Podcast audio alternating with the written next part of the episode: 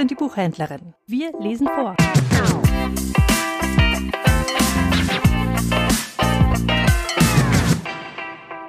Drei Gedichte von Frieda Herrmann. Mit freundlicher Genehmigung der Autorin. Auf den Punkt.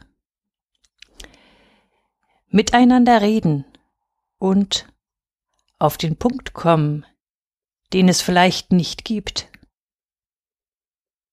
Miteinander reden.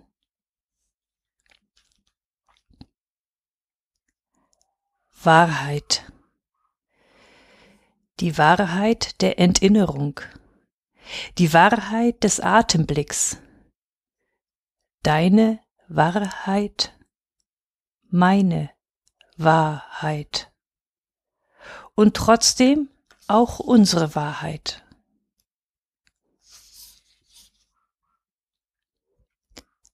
Weil ich dich liebe. Ich schenkte dir alles Gold der Erde, alle Schätze dieser Welt, um dich glücklich zu machen. Schenke uns ein Lächeln nur, einige Krümel deiner Zeit, eine leise Berührung. So viel wünsche ich uns zum Glücklichsein.